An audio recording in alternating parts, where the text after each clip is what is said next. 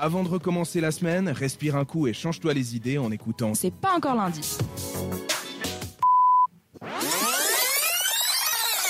C'est l'heure de Rétroverso, la chronique qui euh, fait un bond dans le passé pour euh, retrouver une archive et puis euh, nous la présenter. Et c'est Lilia qui va s'en occuper cette semaine.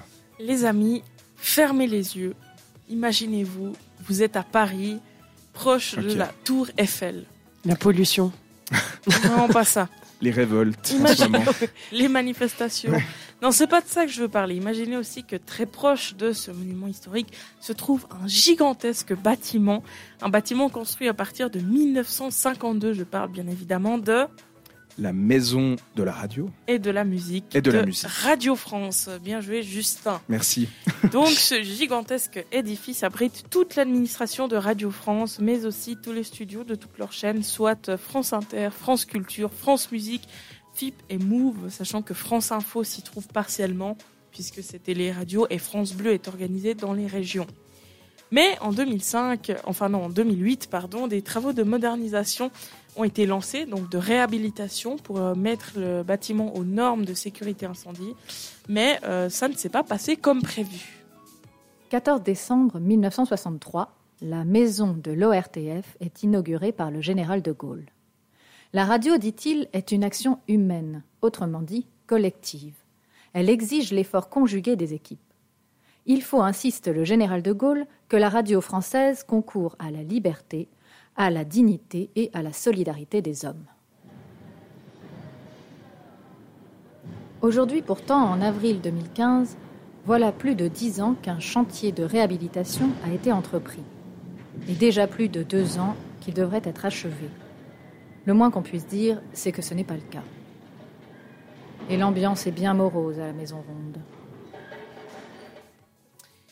Et voilà, donc euh, ça c'était justement une archive d'avril 2015 diffusée par l'Institut national français de l'audiovisuel. Euh, et encore, ceci, bah, c'est quand même assez en surface parce que beaucoup de collaborateurs ont même été soumis à des dangers pour leur, euh, leur santé. Au cinquième étage de la petite couronne. Tout est neuf ici. Neuf et abandonné. Des bureaux qui servent de débarras. Et surtout répartis sur deux étages, 25 cabines de montage et studios d'enregistrement qui ont été exploités quelques semaines seulement, puis fermés à la hâte, car imbibés de formaldéhyde. Le formaldéhyde est un solvant particulièrement toxique et il y a quatre ans, lors de la livraison des studios par l'entreprise de réhabilitation, les équipes de production furent exposées à des taux jusqu'à trois fois supérieurs à la limite maximum autorisée. Même chose ici, dans le studio de l'Agora, placé de manière incongrue autour de deux énormes pylônes, partie intégrante des fondations de l'édifice.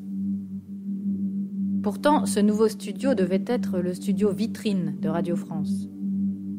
Même si les acousticiens vous diront qu'un studio vitrine est une sorte d'oxymore. Vitre et studio ne font jamais bon ménage. Mais qu'importe, il était indispensable d'assouvir.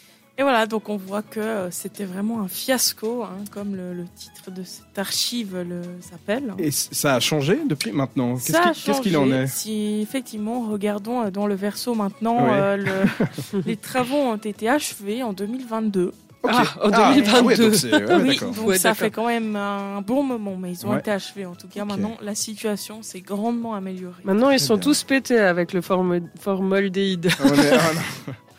ok, effectivement, bah merci beaucoup de nous euh, rappeler effectivement que la radio, bah, c'est comme n'importe quel bâtiment, n'importe quelle entreprise, il doit y avoir des modifications techniques, euh, aussi pour la sécurité des gens qui y travaillent, et puis bah ça nous met aussi un peu dans l'ambiance. Alors on espère en moins, euh, en moins catastrophique, mais de ce qui va arriver prochainement aussi pour notre service de radio public, la RTS, qui déménagera. euh, Courant 2026, normalement, si tout se passe bien, sur son site de l'EPFL à, à. C'est ça. Merci beaucoup et on continue avec Blurry Eyes de Michael Patrick Kelly sur cette radio. C'est pas encore lundi, alors réagis à l'émission sur Instagram Même depuis ton lit.